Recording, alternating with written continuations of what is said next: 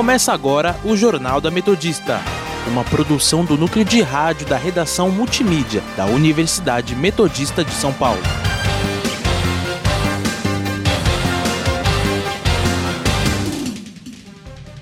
Boa tarde, eu sou Gustavo Brito, agora são 5 horas e está começando o Jornal da Metodista. Aqui comigo hoje está Beatriz Mirelli. Boa tarde, Beatriz. Boa tarde, Gustavo, e boa tarde, ouvintes. Você pode nos seguir pelo Instagram, arroba portal rronline ou arroba Sônica Metodista. Estamos na Rádio Sônica pelo Spotify e agora o perfil da Rádio Sônica está no YouTube. E vamos agora para as principais notícias dessa terça-feira, dia 20 de outubro de 2020.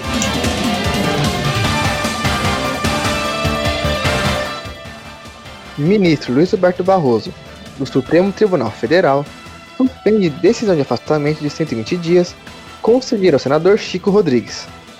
Números da Covid-19 no Brasil. A Argentina se tornou o quinto país a ultrapassar a marca de 1 milhão de casos do novo coronavírus. Pandemia triplica o número de brasileiros que compram produtos domésticos pela internet, diz Serasa. Saiba como estão os indicadores econômicos e o clima com nossos repórteres. E no nosso quadro Giro pelo ABC, os principais destaques dos jornais da região. Saúde.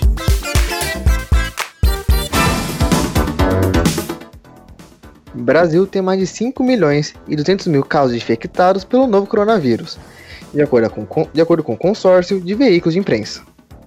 O país registrou 341 mortes pela Covid-19 nas últimas 24 horas, chegando a mais de 154.200 óbitos desde o início da pandemia.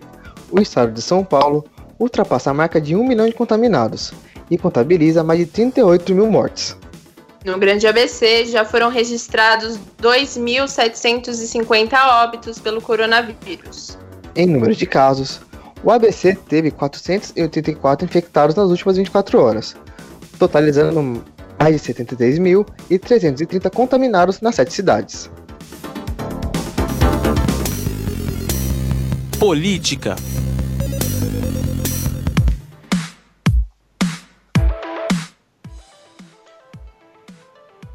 ministro Luiz Roberto Barroso, do Supremo Tribunal Federal, suspendeu, nesta terça-feira, decisão de afastamento de 120 dias concedida ao senador Chico Rodrigues. Ele manteve a cautela em relação à proibição de contato com outros investigados e também afirmou não ser mais necessário o julgamento do caso pelo plenário. A assessoria do ministro Luiz Fux, presidente do Supremo, disse que, a pedido do Barroso, a decisão que suspendia o mandato do senador será retirada de pauta. Chico Rodrigues foi flagrado na última semana com 33 mil reais na cueca. O dinheiro foi encontrado durante uma operação que cumpriu mandatos de busca e apreensão na casa do parlamentar. A operação apura suposto esquema de desvio de recursos públicos em Roraima e Rodrigues nega as acusações. O dinheiro serviria para pagar funcionários. O pedido inicial de licença do senador Chico Rodrigues era de 90 dias, mas a nova solicitação para um afastamento de 120 dias faria com que o suplente, Pedro Rodrigues, que é filho do parlamentar, fosse convocado a assumir o mandato.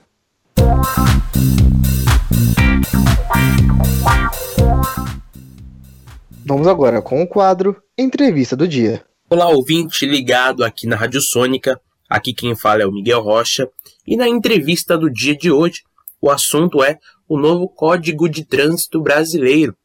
O presidente Jair Bolsonaro sancionou no dia 13 de outubro o projeto de lei que traz algumas alterações no Código de Trânsito Brasileiro, o CTB. Para a gente discutir a sanção que entra em vigor após 180 dias né, da publicação, está aqui com a gente a especialista em direito de trânsito e fundadora do site Trânsito Direito, Mércia Gomes.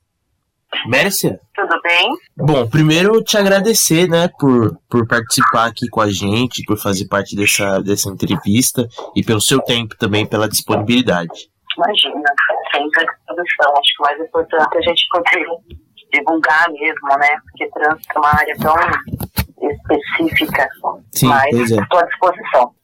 Como você avaliou no geral, né, um olhar geral sobre esse tema, como você avaliou as mudanças no novo CTB? Veja, Miguel, o CTB precisava de uma alteração, tá? A gente estava bem, nós estamos bem arcaicos.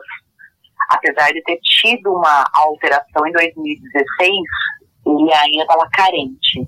É, de fato, havia essa necessidade. Mas eu entendo que não era o momento para essa alteração e é, uma alteração, apesar de necessária, ainda deixou é, algumas lacunas e alguns artigos que, enquanto todos acham que vai melhorar, não melhora. Porque o objetivo do CTB, de fato, é segurança viária, é a diminuição de morte e acidentes de trânsito. É, a pontuação, por exemplo, que você só ouve dizer que aumentou de 20 para 40 pontos, ela não é bem assim. É 20, 30 e 40.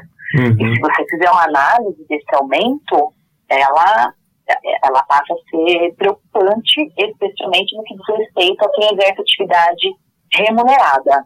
Então, eu entendo que havia necessidade, mas poderia ter sido feito com, com um estudo mais aprofundado é, e, e, de uma forma que fechasse para que a cada condutor viesse a ter uma conscientização e que os artigos, valores e pontuações fossem adequados de acordo com a problemática da segurança viária. Sim.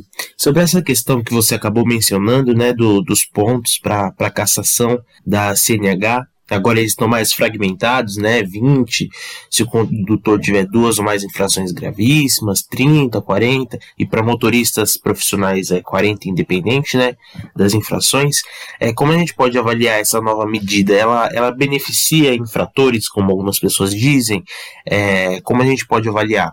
Eu vejo como algo que ela traz, continua, né, entre aspas, a indústria de multa Veja bem, eles condicionaram a pontuação ao tipo de infração, as graves e as gravíssimas. Tá? Se você fizer uma análise, por exemplo, de 20 pontos, que conte duas é, infrações gravíssimas, ou a de 40, a de, a de 30 pontos, por exemplo, uh, as infrações graves, elas são 5 pontos na habilitação. Você analisa o caso do condutor de cometer sete delas para ele poder chegar nos 40 pontos. São infrações graves. É, vou trazer para você sete autuações que são graves. Deixar de prestar socorro à vítima. Estacionar em fila dupla. Estacionar no cruzamento. Transitar na contramão de via de mão dupla. Não manter distância segura do veículo fazer retorno em local proibido, transitar em farol apagado. Esse condutor que atinge esse tipo de autuação, elas são graves, ao ponto do quê? De uma reeducação. Uhum. Ele tem que ter sete autuações, ainda assim ele tem 35 pontos. Ele não alcançou 40 pontos. Ele não vai ter a carteira suspensa. A suspensão da habilitação, o objetivo dela é o quê? Reeducar. Você vê que é um condutor que ele precisa ser reeducado, voltar para o centro de formação de condutores. Então, o objetivo da aplicação da penalidade é condicionado à gravidade da, da, da autuação, ele não condiz com o objetivo do CPD, que é a segurança viária. Perfeito, Mércia. É, bom, mais uma vez, muito, muito obrigado por você participar aqui com a gente, pela sua disponibilidade. É um assunto bem importante, a gente tem que escutar nessa hora quem realmente entende do assunto e está inteirado sobre. Então, muito obrigado mesmo, de novo. Obrigada a você, Miguel. Obrigada pela oportunidade, espero ter contribuído e estamos à disposição sempre que precisarem. Você acompanhou o papo com a especialista em direito de trânsito e fundadora do site Trânsito Direito, Mércia Gomes, que comentou algumas mudanças no Código de Trânsito Brasileiro sancionadas pelo presidente Jair Bolsonaro. Para conferir essa e outras entrevistas na íntegra, é só acessar a página da Rádio Sônica no Spotify. Obrigado pela atenção, ouvinte, e até a próxima. 5 horas e 10 minutos. Fique agora, fique agora com a nossa reportagem. pandemia da Covid-19 afetou as eleições municipais de 2020. Com o um novo calendário eleitoral e regras para evitar o contágio do coronavírus, eleitores e mesários devem seguir um protocolo sanitário. Confira as novas regras para o dia, votação, dia da votação na reportagem de Carolina Fim.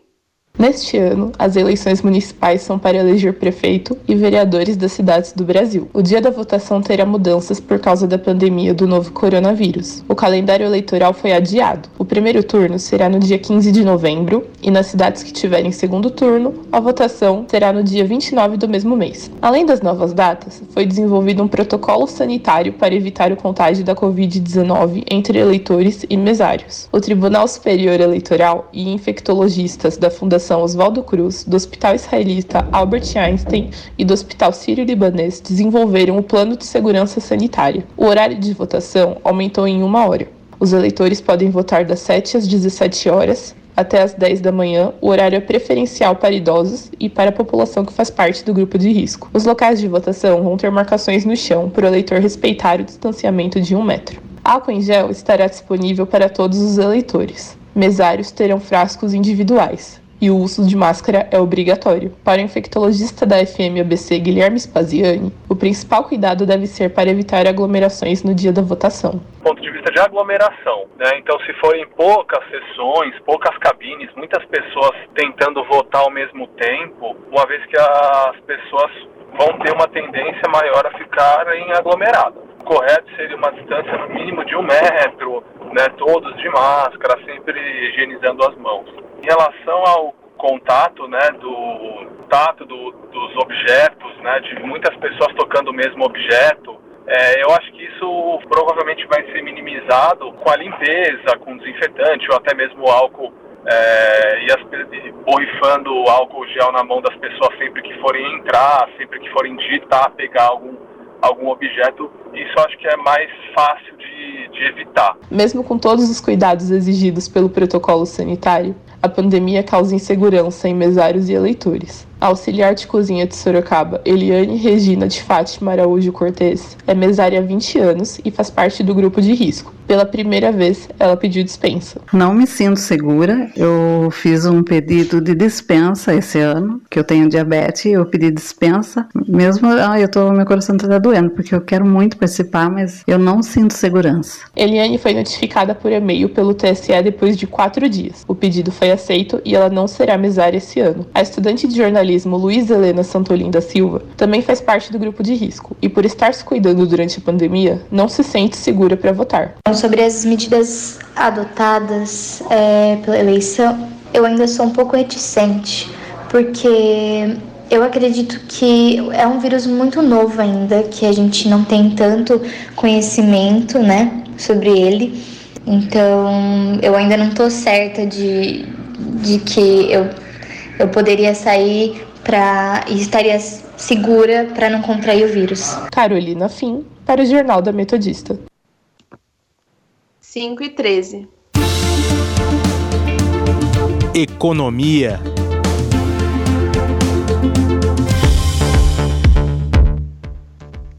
Brasil e Estados Unidos assinaram, na última segunda-feira, um acordo de comércio e cooperação econômica, com medidas para facilitar o comércio entre os países, desburo desburocratizar regulações e combater a corrupção. Essa decisão foi, foi bem recebida pelo setor privado e é considerada pelos dois governos o primeiro passo para o futuro acordo de livre comércio. Esse acordo é um mecanismo bilateral criado em 2011, mas foi ativado apenas em março de 2019, com alinhamento entre Bolsonaro e Trump. Esse processo foi acelerado nos últimos meses à medida que Trump caía nas pesquisas de intenção de voto para a reeleição. Os anexos incluem redução de prazo de exportação, transparência entre negociações nacionais, cooperação internacional anticorrupção, entre, entre outros pontos.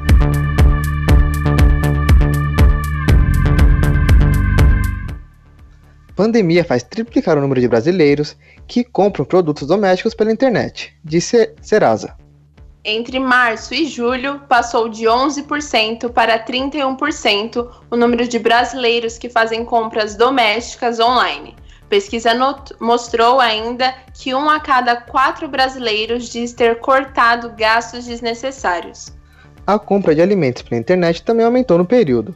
Segundo o Serasa, passou de 60% para 71% a proporção de consumidores comprando online alimentos para o consumo em casa, seja produtos in natura ou refeições prontas.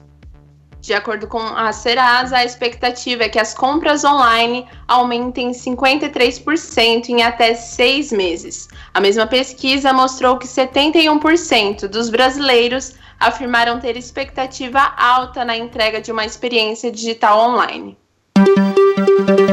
Indicadores econômicos. Saiba como está a situação dos indicadores econômicos com o repórter Guilherme Caetano, que está ao vivo e nos traz mais detalhes. Boa tarde, Guilherme. Boa tarde, Gustavo. Boa tarde, Beatriz. E boa tarde, ouvintes. Hoje o Ibovespa abriu em alta, trabalhando no horário de abertura, que é às 10 horas da manhã, em 98.663 pontos. Trabalhou com crescimento constante durante 20 minutos, depois começou a oscilar entre pequenas perdas e ganhos e a 1,5 teve um pico de crescimento. Ao longo do dia, a Bolsa Brasileira trabalhou com uma variação de um pouco mais de 2 mil pontos positivos entre a mínima e a máxima, e agora mantém um crescimento de 1,86% em 1.837 pontos. A bolsa voltou a registrar crescimento nesta terça-feira, seguindo as bolsas internacionais que estavam caindo na véspera, devido às expectativas com o possível acordo entre os democratas e os republicanos para um pacote de estímulos econômicos nos Estados Unidos. Já a Europa continua acompanhando notícias alarmantes sobre o coronavírus. Né? A Europa está no alerta da segunda onda de contágio, né? E a Irlanda, por exemplo, tem tomado atitudes para insistir em níveis altos de restrições, enquanto o país de Gales analisa a possibilidade de instituir um novo lockdown no país. Agora falando do dólar, o dólar comercial abriu hoje em R$ 5,59 e nas casas de câmbio de São Bernardo está sendo vendido a R$ 5,92. Já o euro está a R$ 6,61 e nas casas de câmbio de São Bernardo opera a R$ 7,02. Guilherme Caetano para o Jornal da Metodista. Obrigado, Guilherme.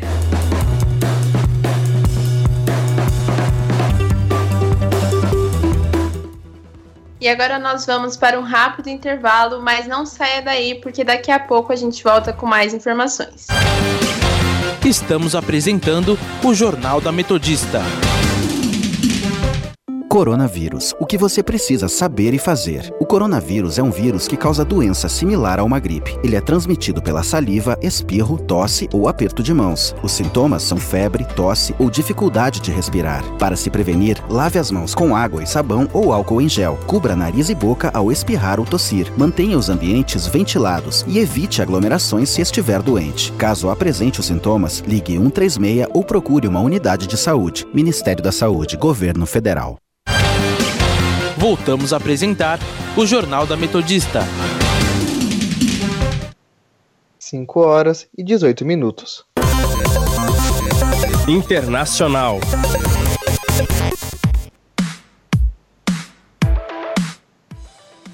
Espanha avalia toque de recolher em Madrid para conter a segunda onda de Covid-19. A medida já é tomada em nove cidades francesas e também na Bélgica a Europa vive um novo aumento do número de casos da doença. O conselheiro regional Henrique Ruiz Escudeiro disse em entrevista à agência Europa Press que a medida seria parecida com a implantada na França. Na semana passada, o governo de Emmanuel Macron ordenou um toque de recolher em Paris e outras oito cidades francesas, das nove da noite até as seis da manhã. Madrid tem um dos maiores focos ativos do vírus na Europa, com mais de 974 mil casos e 33 mil mortes.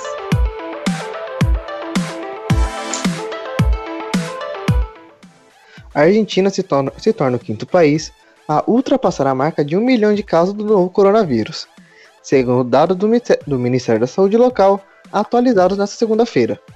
O país é o menor em território e população a atingir essa marca. Outros países que já têm mais de um milhão de casos são a Índia, Estados Unidos, Brasil e Rússia.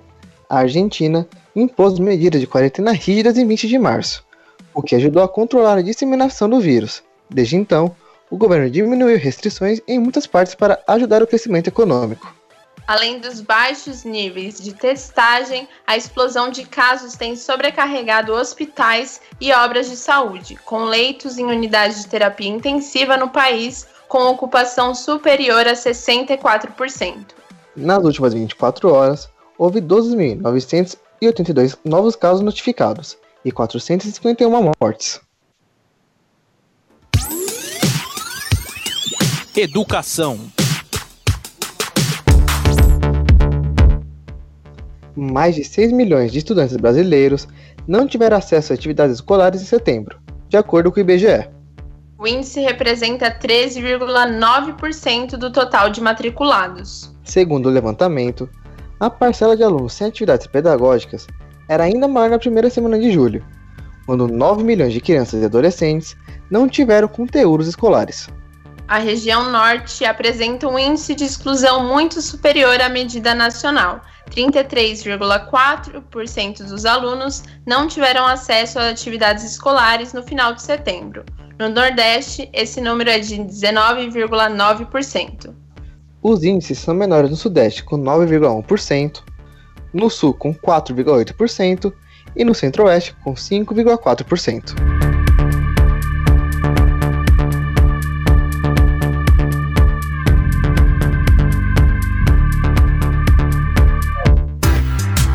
Previsão do tempo.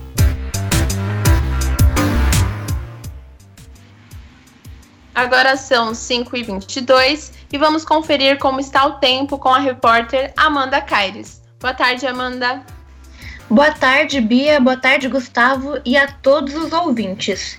Hoje a gente teve um dia bastante chuvoso e a temperatura neste momento marca por volta de 19 graus. E de acordo com o clima-tempo, também há grande possibilidade de pancadas de chuva para esta noite e também para amanhã. Inclusive, amanhã na quarta-feira, o tempo vai ser o mesmo que hoje. A gente vai ter sol com muitas nuvens durante a manhã e mais durante a tarde e durante a noite que a gente vai ter esse temporal, né, as pancadas de chuva. E a temperatura amanhã deve variar entre 16 e 25 graus. Já para as demais cidades da região do ABC, o tempo amanhã serão parecidos. Amanda Caires para o Jornal da Metodista. Obrigada pelas informações, Amanda.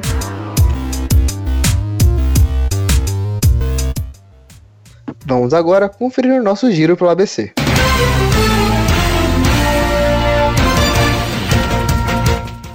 Diário do Grande ABC. Ocupação de UTI segue com tendência de queda na região. Repórter Diário. Menos testes e isolamento em queda acendem alerta para Covid-19. ABC do ABC. 76% dos alunos da rede estadual da região da ABC já efetivaram a rematrícula. ABC Repórter. Sesc dá voz à Bibliosesc, distribuindo poesias nas ruas com o projeto Poesia no Trânsito. Ruge Ramos Online. Tentativa de recuperar o tempo perdido nas academias pode trazer riscos à saúde.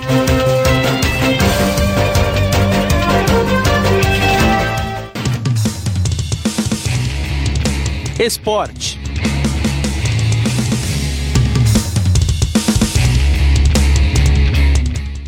Grêmio entra com um pedido de anulação no jogo contra o São Paulo no STJD e quer afastamento de Leonardo Gaciba da comissão de arbitragem da CBF. O time gaúcho alega que a mudança de arbitragem ocorreu de forma unilateral e influenciou em quatro lances capitais da partida contra o São Paulo. No entendimento do Grêmio, isto é su suficiente para colocar a partida em suspensão. Além do pedido, o Grêmio já enviou um ofício à CBF para que sejam divulgados os áudios de arbitragem e dados da reunião com o São Paulo. Cultura.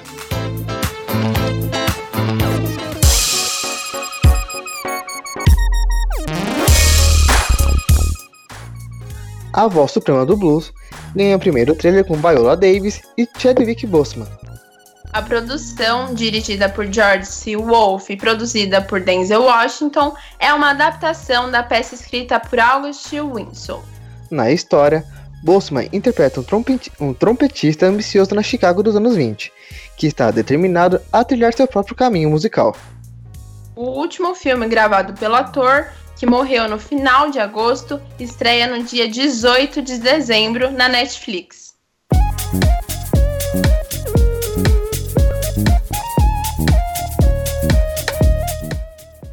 E termina aqui mais uma edição do Jornal da Metodista. O jornal vai ao ar ao vivo todos os dias, às 5 horas da tarde e reprisa às 9 da noite. E você, caro ouvinte, pode continuar nos acompanhando pelo Instagram, arroba portal rronline ou arroba Sônica Metodista. E não esqueça que a Rádio Sônica está na podosfera. Além do Mixcloud, você pode nos ouvir no Spotify, Deezer, Google Podcast, Pocket Cast, Radio Public, iTunes, Overcast, Castro, agora também no canal da Rádio Sônica no YouTube. Para mais informações, acesse nosso portal através do endereço www.metodista.br barra rronline.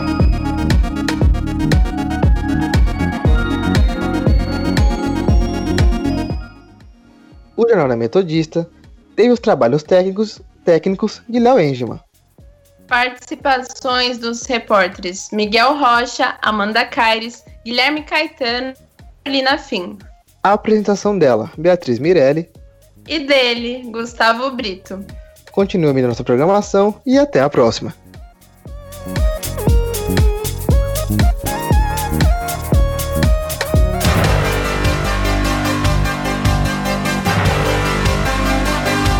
Fica por aqui o Jornal da Metodista. Uma produção do núcleo de rádio da redação multimídia da Universidade Metodista de São Paulo.